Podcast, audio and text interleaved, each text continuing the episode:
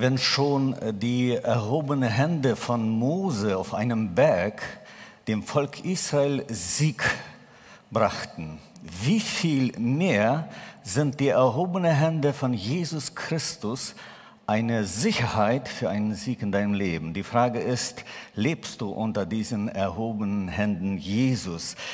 Denn das ist nämlich ein Thema, über das ich sehr gerne predige, habe aber nachgeschaut, habe schon zweimal bei euch hier gepredigt über die erhobenen Hände Jesu. Äh, bist du gerne, verweilst du gerne unter diesem Bewusstsein, Jesus segnet mich, seine Hände sind aufgehoben, denn so heißt es ja in diesem Text, er führte sie, die Jünger aber hinaus bis nach Bethanien und hob die Hände auf und segnete sie. Und es geschah, als er sie segnete, schied er von ihnen und fuhr auf den Himmel.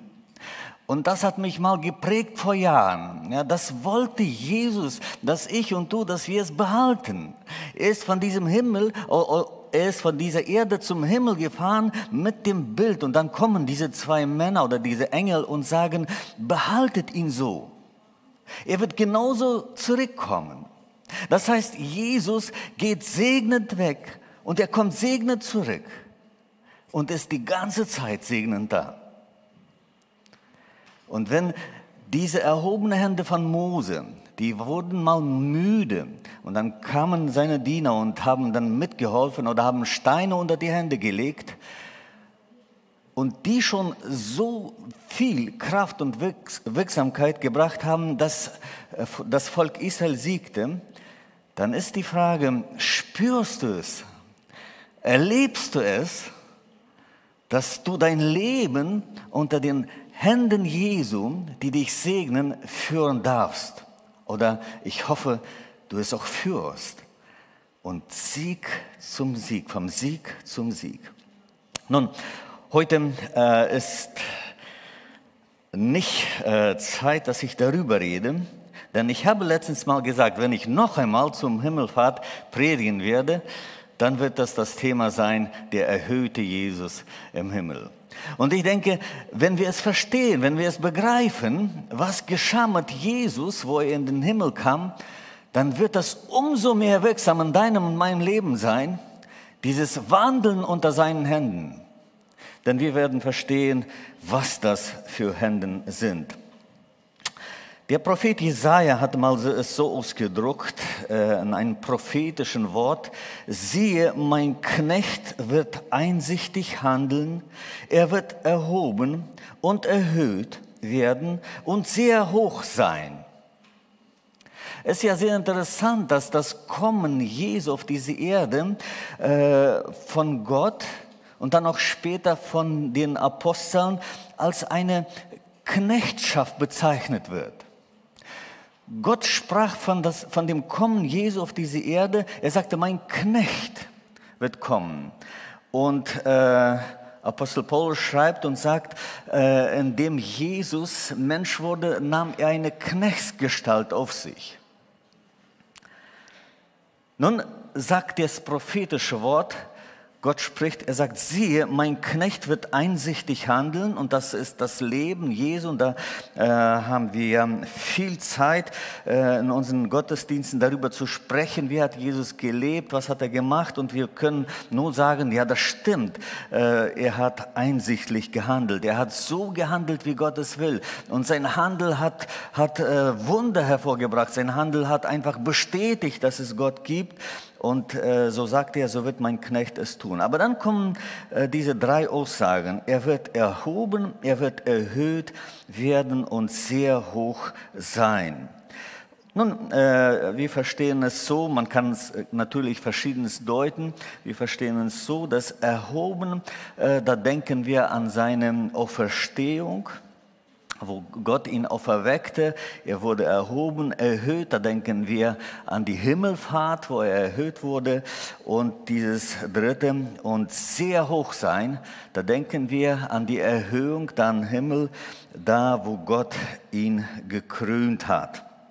Der äh, äh Evangelist oder im Evangelium von Markus, da lesen wir am Ende, da heißt es, er ist auferstanden und dann heißt es weiter, er wurde gen Himmel gefahren und dann und setzte sich zur Rechten Gottes.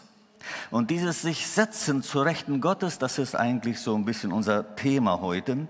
Äh, Jesus Christus ist gen Himmel gefahren, ist eine Tatsache. Es haben Menschen gesehen, äh, es ist bestätigt worden in den Evangelien, in, den, in der Apostelgeschichte.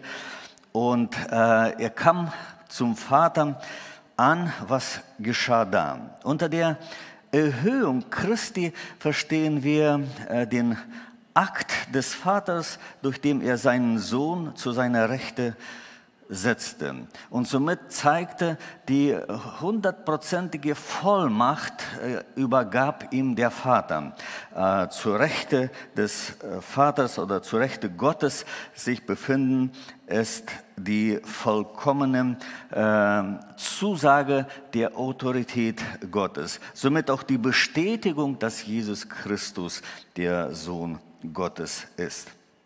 Nun, wenn wir auf das Leben Jesu Christi schauen, äh, wie es begann und wie es auf dieser Erde war, dann müssen wir leider eins feststellen, äh, dass da, wo er geboren wurde, da lesen wir, und Maria fand keinen Platz in der Herberge. Es gab keinen Platz, damit Jesus ordentlich, würden wir sagen, königlich äh, irgendwo empfangen wird, sondern in einem Stall. Er kommt auf diese Erde und er hat keinen Platz. Johannes schreibt im ersten Kapitel, er kam in sein Eigentum und die Seinen nahmen ihm nicht auf. Ne? Äh, er hatte keinen Platz beim Kind werden. Er hatte keinen Platz, wo er seinen Dienst anfing. Er wurde nicht aufgenommen. Und dann heißt es, äh, Jesus musste selber zu den Jüngern mal sagen, die Füchse haben Gruben, die Vögel haben Nester. Der Sohn Gottes hat keinen Platz, wo er sein Haupt hinlegen kann. Wenn wir weiter sein Leben betrachten, dann merken wir, er musste sogar sterben außerhalb von Jerusalem und begraben außerhalb Jerusalem. Sein Leben auf dieser Erde, so wie wir Menschen ihn empfangen haben, wir haben einfach bestätigt, es ist ein Knecht, der hat hier keinen Platz. Und trotzdem haben wir ihn erlebt als jemanden, der uns geprägt hat, mindestens uns, die wir an ihn glauben. Nun ganz anders bei seinem Vater. Deswegen ist es uns so wichtig, auch zu verstehen. Jesus hat es mal so ausgedruckt, äh, es tut mir ein bisschen so leid für Jesus, nee, wo er es so sagen musste. Er sagte zu seinen Jüngern, hättet ihr mich lieb, dann würdet ihr Freude haben, wo ihr gehört habt, ich gehe zu meinem Vater. Und somit äh, sagte Jesus, sogar ihr als Jünger, ihr habt da nicht so richtig Mitleid mit mir, äh, wie es mir hier eigentlich geht. Und jetzt gehe ich zum Vater und ich versuche es mitzuteilen, aber ich merke, das Einzige, an was ihr denkt, wie werden wir ohne dich jetzt zurechtkommen? Aber er sagt, hättet ihr mich lieb, hat mich tief berührt kann ich mich mitfreuen mit Jesus, in dem, dass er zum Vater gegangen ist. Abgesehen von dem, dass ich ihn so sehr brauche, kann ich mich so richtig mitfreuen, sagen, da ist eine Vereinigung, da hat eine Vereinigung stattgefunden. Der Sohn, der mal gesagt hat zum Vater, ich gehe deinen Willen zu tun und dann auch gesagt hat, du hast mir einen Leib vorbereitet, ich weiß, was es für mich bedeutet. Der, von dem gesagt wird, dass er gehorsam war, erniedrigte sich und war gehorsam, gehorsam bis zum Tode. Jetzt geht er zurück dahin, wo er weiß, und er sagte dazu den Jüngern, mein Vater ist größer als ich, mein Vater ist größer als alles, dahin gehe ich jetzt und da kommt er jetzt an. Und das Erste, was wir lesen, äh, wo es in der Bibel dann beschrieben wird, dann heißt es, da angekommen ist er gekrönt mit Preis und Ehre. Da erlebt er diese, diese Anerkennung. Er wird gekrönt mit Preis und Ehre. Obwohl äh, der Zusammenhang, der uns äh, das beschreibt, der spricht in Hebräer, in Hebräer heißt es, darum hat auch Jesus, damit er das Volk heiligte durch sein eigenes Blut, gelitten draußen vor dem Tor. Äh, den anderen Text wollte ich jetzt hier. hier. Den aber, Jesus, der eine kleine Zeit niedriger gewesen ist als der Engel, sehen wir durch das Leiden des Todes gekrönt mit Preis und Ehre. So wie der Philipperbrief sagt, weil er gehorsam war bis zum Tode, darum hat Gott ihn erhöht. So sagt es auch hier der Text, sein Leiden und Sterben, das war der Grund dieser großen Erhöhung. Und das ist die Herausforderung der Bibel auch an uns, wo es heißt, wer sich bereit ist zu demütigen und zu erniedrigen, der wird erhöht zu seiner Zeit. Und hier haben wir dieses Beispiel. Gott sagt, sogar an, an meinem Sohn habe ich so gemacht. Sein Weg des Leidens und des Todes, das war der Grund, warum ich ihn jetzt erhöhe, warum ich ihn jetzt äh, auch krönen und das mit Ehre und Preis. Was hat der Vater jetzt mit Jesus Christus gemacht? Gekrönt mit Ehre und Preis. Wir lesen oft äh, in, in, der Offenbarung, wenn wir von den zukünftigen Zeiten sprechen oder lesen, wie alle, alle Schöpfung, die Engel und die Ältesten, die da sind und die äh, Lebenwesen, alle beten Jesus an und geben ihm Ehre und Anbetung.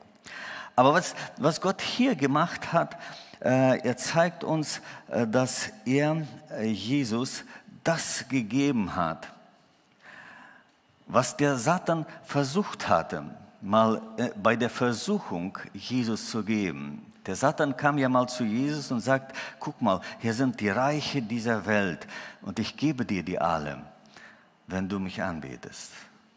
Und Jesus sagt nein. Und jetzt, nachdem er gelitten hat, gestorben ist, auferstanden ist, jetzt kommt er in den Himmel. Und da heißt es, und wir lesen uns einen Abschnitt aus Epheser Kapitel 1 ab Vers, 21, äh, Vers 20. Es geht um, um die Kraft, äh, eigentlich will hier Paulus zeigen, welche Kraft, mit welcher Kraft Gott wirkt in meinem und in deinem Leben. Es geht hier um diese Kraft. Aber äh, da geht es ein bisschen tiefer hinein und er sagt, mit der er in Christus gewirkt hat, durch sie hat er ihn auch von den Toten auferweckt und eingesetzt zu seiner Rechten im Himmel. Und dann kommt so eine Aufzählung über alle Reiche, über alle Gewalt, über alle Macht, über alle Herrschaft, über alles, was sonst einen Namen hat. Nicht allein in dieser Welt, sondern auch in der zukünftigen. Jesus kommt beim Vater an, wird zur Rechte des Vaters gesetzt und somit zeigt uns die Bibel, bekommt er die Macht über, und hier wird es gezielt aufgezählt, über alle Macht und Herrschaft im Himmel und auf der Erde. Es gibt keine Macht, es gibt keine Kraft, es gibt keine Gewalt, die nicht Jesu untertan ist. Das ist die Erhöhung Jesu. Jetzt ist er über alles. Und das ist, das ist der Jesus, dem ich gehöre. Das ist der Jesus, der seine Hände über mich hält die segnende Hände. Er bekommt hier, und so beschreibt uns nicht nur in diesem Text die Bibel, dass äh, ihm wurde äh, gegeben die Macht über alle Reiche. Ja, die Betonung ist hier über alle Reiche, über alle Gewalt, über alle Macht, über alle Herrschaft. Wo immer du Begegnung hast, oder hörst von irgendeiner Herrschaft oder Macht oder Gewalt, dann brauchst du nur an Jesus denken. Und gerade in der Zeit, in der wir heute leben, musste ich so vielen das, das erklären, bestätigen. Es spielt keine Rolle, bist du jetzt mitten im Krieg, bist du weiter vom Krieg. Wenn du Jesus hast, bist du in der Lage, zur Ruhe zu kommen. Bist du in der Lage, Frieden zu haben und zu wissen, mir geschieht nichts, was Gott nicht will. Dieses brauchen wir, dieses Wissen brauchen wir in unserem alltäglichen Leben. Wir müssen nicht unbedingt im Krieg sein, aber wir begegnen auch Verschiedenes, wo wir auf einmal Frage stellen, das ist ja eine Macht, das ist ja eine Kraft, das ist ja eine Gewalt, da komme ich nicht durch. Natürlich nicht, ohne Jesus. Aber ich komme durch. Willst du auch? Dann musst du an diesen Jesus glauben. Er hat alle Gewalt. Es heißt nicht, dass er die Situation ändert, aber es heißt immer, dass er auf einmal mittendrin dabei ist. Und dann bist du sicher. Dann bist du sicher, was immer dich begegnet. Wir werden noch ein wenig darüber sprechen. Wichtig ist zu verstehen, Jesus setzte sich oder wurde eingesetzt zur Rechte des Vaters und somit eingesetzt über alle Herrschaft, alle Gewalt. Deswegen heißt es auch hier, und wenn du jetzt nicht weißt, wenn du irgendwann noch etwas in deine Erinnerung kommt, dann deswegen heißt es auch sonst, was sonst einen Namen hat. Alles, was man irgendwie nennen, hat, nennen kann, da musst du Jesus drüber stellen. Auch wenn du dir etwas ausdenkst, ne, wenn du irgendwie was Neues ausdenkst, dann musst du Jesus drüber stellen. Er ist über alles. Ne? Er ist über alles. Nun, das ist äh, das eine. Da geht, da geht die Bibel ein bisschen noch gründlicher und tiefer, wenn wir den Philipperbrief nehmen. Da geht es ja über den Namen Jesus allein. Ja? Sagt, darum hat ihm auch Gott erhöht und hat ihm einen Namen gegeben, der über alle Namen ist. Wir haben äh, dies, nicht, nicht dieses Jahr, letztes Jahr zu Weihnachten gehört, die Predigt von Eduard, da hieß es, Jesus, das Programm des Lebens, war das so ungefähr, ne? Jesus Mittelpunkt. Und jetzt sagte Gott, durch die Erhöhung, er sagt, es gibt keinen anderen Namen, der höher sein konnte als der Name Jesus. Ja? Darum hat ihm Gott auch erhöht und hat ihm einen Namen gegeben, der über alle Namen ist, dass in dem Namen Jesu sich beugen sollen alle, aller derer Knie, die im Himmel und auf Erden und unter der Erde sind. Kennst du Jesus? Ja. Kennst du Jesus? Hast du schon mal erfahren, dass da, wo du mit Jesus verbunden bist, wo du seinen Namen gebrauchst, da kommt Ruhe in dein Leben, weil sein Name über alles steht. Es gibt keinen anderen Namen. Äh, in der Apostelgeschichte lesen wir es auch, da, da heißt es, denn es ist den Menschen kein anderer Namen gegeben. Es ist auch das Heil in keinem anderen Namen. Es gibt nur einen Namen, Jesus. Durch Jesus kommen wir zum Vater. Durch Jesus sind wir mit dem Vater verbunden. In Jesus und durch Jesus leben wir. Gott sagt, äh, darum hat er ihn erhöht und hat ihm diesen Namen gegeben über alle Namen. Und dann kommt aber diese Zusage, dass in dem Namen Jesus sich beugen sollen alle Knien. Und glücklich bist du, wenn du heute gerne deine Knie beugst vor Jesus. Glücklich bist du, wenn du dich gerne beugst vor Jesus und anerkennst und sagst, Jesus, du bist größer, du bist mein Herr. Denn wenn du es nicht tust, dann wirst du es trotzdem tun müssen. Denn das ist der erhöhte Name. Und es gibt keine andere Wahl. Jeder wird sich beugen vor diesem Namen. Tu das heute, tu das gerne. Ermutige die anderen, denn Später werden sie gezwungen werden. Nun, da kommt noch eine Zusage. Und aller Zungen bekennen sollen, dass Jesus Christus der Herr ist, zur Ehre Gottes des Vaters. Gott hat seinen Namen so erhöht, dass jede Zunge bekennen muss, er ist der Herr. Kannst du es bekennen? Wollen wir es gemeinsam sagen? Jesus Christus ist der Herr. Kannst du es sagen? Lass uns mal. Jesus Christus ist der Herr. Siehst du, da haben wir es schon mal erfüllt. Ne? Aber auch hier, irgendwann, irgendwann, wenn du nicht glaubst an Jesus Christus, wenn jemand nicht glaubt an Jesus Christus, irgendwann wird er es bekennen müssen. Das ist der Herr. So sagt es die Bibel. Das ist die Erhöhung Jesu. Sein Name höher als alles. Deswegen meine Ermutigung zu dir, äh, du betest ja im Namen Jesu, du lebst ja mit Jesus, äh, dass, du, dass du es wirklich äh, verstehst. In diesem Namen, da ist alles, da ist das Heil, da ist meine Kraft, da ist meine Sicherheit. In diesem Namen ist Jesus selbst als Person, als Gott. Jesus. Ja? Jesus, unser Retter. Nun, äh, dann kommt er auf den Punkt äh, der Erhöhung und wenn er hier weiter im äh, Epheserbrief schreibt, er sagt, und alles hat er unter seine Füße getan und hat ihm gesetzt, der Gemeinde zum Haupt über alles. Er sagt, alles hat er unter die Füße Jesu getan. Alles, was du irgendwo sehen kannst und hören kannst und wissen und nicht wissen darfst, alles hat er unter die Füße Jesu getan.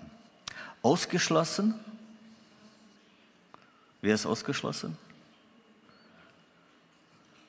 Ich. Ich bin nicht unter seinen Füßen. Du? Auch nicht. Denn es heißt, er hat ihm zum Haupt der, der Gemeinde gesetzt und die Gemeinde ist das Leib. Der Leib. Der Gemeinde ist der Leib, also die Füße gehören zum Leib. Und alles andere ist unter den Füßen. Kannst du verstehen, wie hoch Gott die Gemeinde Jesu Christi schätzt?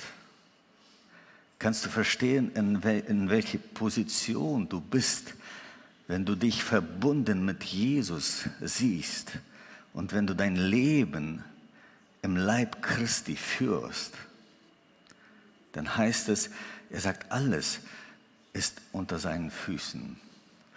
Und äh, wenn wir die anderen Stellen dazu nehmen, er sagt ja, er hat uns ja äh, wiedergeboren, er hat uns erweckt und er hat uns mit ihm hineingesetzt in den Himmel.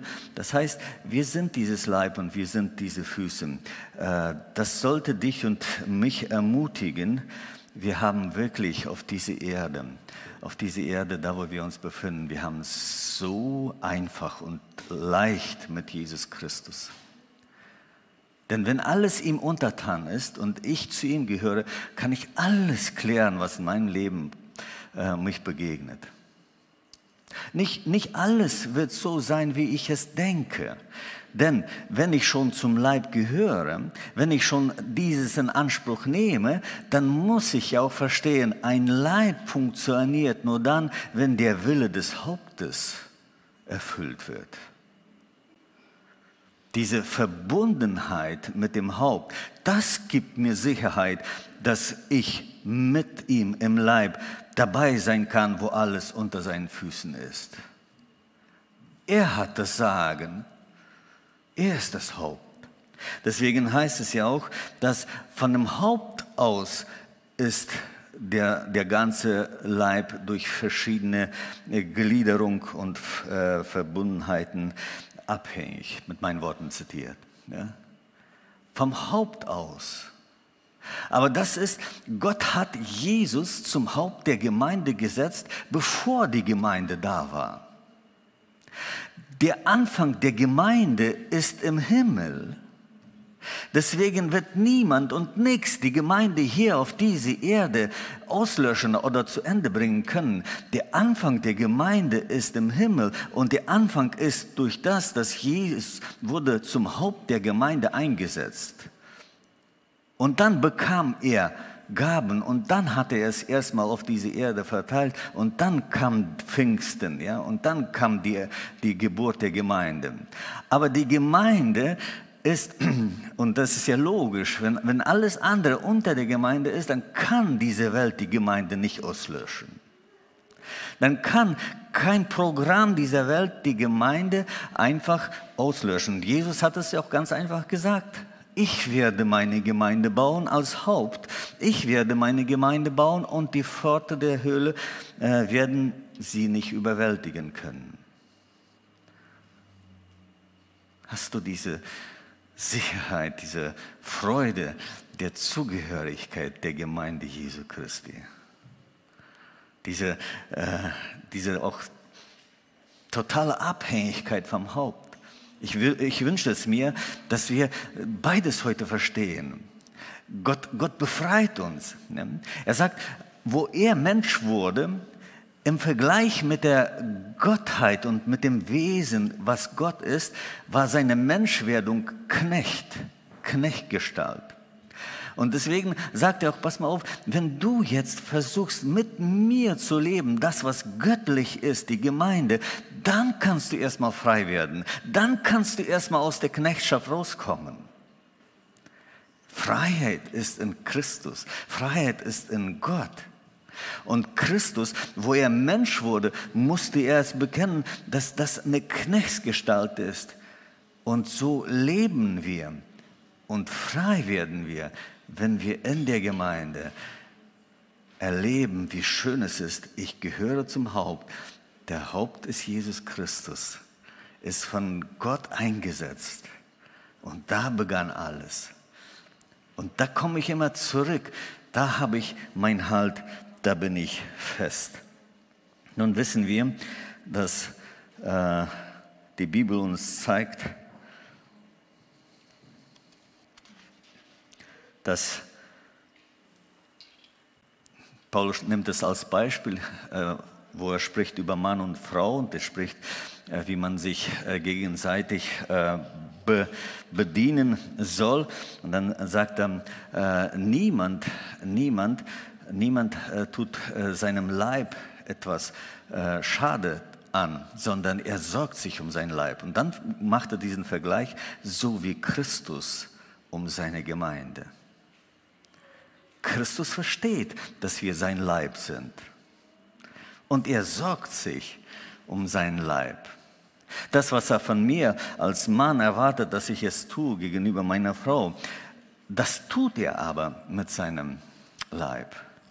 Mich hat so ermutigt, in den Tagen habe ich irgendwo im Gespräch das erwähnt, hat es mich wieder so ermutigt, wo die Begegnung, ja, Saulus äh, geht und verfolgt die Gemeinde und dann begegnet ihn Jesus und äh, äh, dann sagt Jesus zu ihm, warum verfolgst du mich? Und ich dachte so, Saulus verfolgte ja die Gemeinden, die Christen. Er verstand ja noch nicht, dass das die Gemeinde ist. Er verfolgte nur die, die an Jesus glaubten. Und Jesus sagt so einfach, du verfolgst mich. Weißt du das? Dass wenn jemand etwas gegen dich hat, dass Jesus es so sieht, dass derjenige gegen ihn geht? So war es nämlich da. Und so ist es heute. Alles, was irgendwo gegen die Gemeinde äh, vorgenommen wird oder gegen dich als jemand, der ein Teil der Gemeinde ist, nimmt Jesus an als ein Angriff auf ihn selbst. Deswegen kannst du ruhig bleiben und sein, no, du musst dich immer wieder finden im Leib Christi. Du musst da sicher sein, weil du da bist. Du musst, deine Zunge muss es bezeugen. Jesus Christus ist der Herr. Er ist mein Herr. Ich gehöre zu Jesus Christus. Jesus Christus ist erhöht worden. Eigentlich konnte der Vater es ja einfach da so machen, ohne dass er es uns mitteilte. Aber er hat es mitgeteilt, damit wir aus diesem den Segen, den reichen Segen schöpfen können. Und wenn ich jetzt dran denke, dass äh, Jesu Hände, die segnenden Hände über mich sind, und dann verstehe, er ist aber über alles eingesetzt, und dann verstehe, er ist das Haupt der Gemeinde, und dann verstehe, sein Name ist über alles, dann bleibt mir nichts übrig zu sagen, was brauche ich noch? Was brauche ich noch? Und glaub mir, das gibt, das gibt übernatürliche Kraft.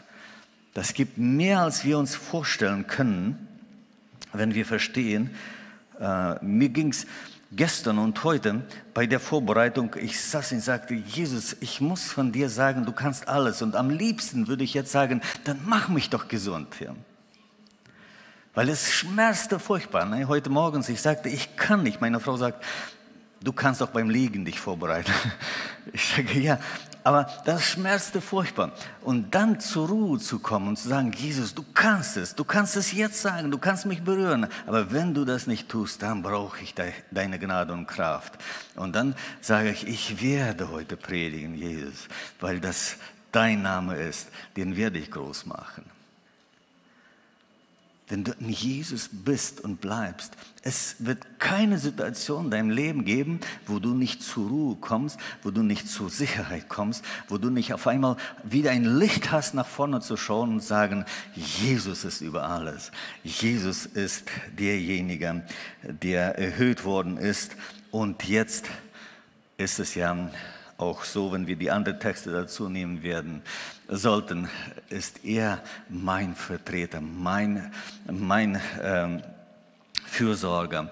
Äh, er sorgt sich für mich, er ist da und er betet für mich, Jesus. Das Letzte, was ich hier sagen wollte, es ist äh, dieser Abschnitt in Epheser 1, ist ja tatsächlich da, um uns zu zeigen, dass diese Kraft, mit der Gott Jesus erweckt hat von den Toten, mit der Gott Jesus eingesetzt hat zu Rechten, mit der er ihn erhöht hat, da kommt Paulus zurück und sagt, mit dieser Kraft wirkt er in deinem Leben und in meinem Leben. Diese unbeschreiblich große Kraft Gottes. Und wenn du, wenn du in deinem Leben stehst und denkst, das kann man nicht ändern. Und das, das ist ja immer wieder, was man äh, trifft im Gespräch. Ja, das, da kann ich nichts machen, das ist mein Charakter, so habe ich mein ganzes Leben gelebt. Oder äh, jemand sagt, ich bin so zum Glauben gekommen, Gott hat mich so angenommen, da geht's nicht. Dann sag du, du verstehst nicht, was die Kraft Gottes bedeutet. Es geht alles. Gott kann alles verändern in deinem Leben. Er kann, er kann alles wegnehmen, er kann wirklich alles neu machen. Auch wenn es von außen Situation ist. Gott kann alles, weil er diese Kraft dir gegeben hat. Das bedeutet die Geduld Christi. Das bedeutet die Liebe Christi. Das bedeutet, so wie es heißt, er hat sich selbst erniedrigt. Darum hat Gott ihn erhöht. Diese Kraft, sich zu erniedrigen, diese Kraft, demütig zu sein, das ist nicht meine Kraft. Das schaffe ich nie. Aber die ist da, die ist da. Und wenn ich sage, Herr, nicht mein, sondern dein Wille geschehe, ich will das erleben, ich will das erfahren, dann gibt er die Kraft und dann kommt die Erhöhung. Und dann kommt dieses Erlebnis, wo wir auf einmal merken, wie Gott uns mit Preis und Herrlichkeit krönt wo er dann die Anerkennung gibt, wo er dann die, das Zeugnis gibt, dass, dass das, was er durch dich gemacht hat, das hat ihn verherrlicht. Und dann verstehst du, dein innerlicher, dein neuer Mensch, der jubelt einfach. Der alte kann immer noch schmerzen, aber der innerliche, der jubelt einfach, weil du verstehst, dein Leben hat Sinn. Der ist mit Jesus verbunden und Jesus ist über alles. Er ist zwar gen Himmel gefahren, weg von uns, aber Gott hat es ganz gezielt uns gezeigt. Er ist umso größer, umso reicher im Bezug. Er ist ja immer noch der Mittler zwischen Gott und Menschen, der Mensch Jesus Christus, der dich verstehen kann, der gelitten hat, der versucht worden ist. Und jetzt ist er da mit dieser Macht und Kraft. Und sobald du irgendwo in eine Versuchung kommst, dann sagt er, das kenne ich, das weiß ich. Und er will nur zu, will nur sehen, wie du sagst, Jesus. Und dann kommt er mit seiner Kraft und mit seiner Herrlichkeit. Und du erlebst es. Und durch dich erleben es die anderen. Es ist ein Segen zu wissen, mitzubekommen, dass Gott seinen Sohn, wo er ganz bewusst am Anfang sagte, das ist mein Knecht. Und Jesus sagt, ich tue das, nur das, was mein Gott tut. Ich rede nur das, was mein Gott redet. Nee? Er war ein Knecht im vollen Sinn nee? und dann erhöht über alles. Nee? Habe nicht, Schiss, äh, hab nicht Angst, wenn du irgendwo in deinem Leben diese Rolle Knecht spielen musst, wenn das um Jesu Namen geht. Habe keine Angst, wenn es irgendwo um Demütigen geht, wenn es im Namen Jesu geht. Da kommt so viel Herrlichkeit. Da kommt so viel. Warum? Weil Jesus ist das Beispiel. Er ist unser Vorläufer. Letztendlich werden wir da ankommen. Und diese Herrlichkeit und diese Krönung, die Jesus erlebt hat, die wird er mit uns teilen. Wir sind sein Leib. Deswegen ermutigt er dich heute und mich und uns als Gemeinde, dass wir uns gerne unter den segnenden Händen Jesu Christi befinden, von Himmelfahrt bis Himmelfahrt. Ich meine von Himmelfahrt Jesu bis unsere Himmelfahrt. Amen.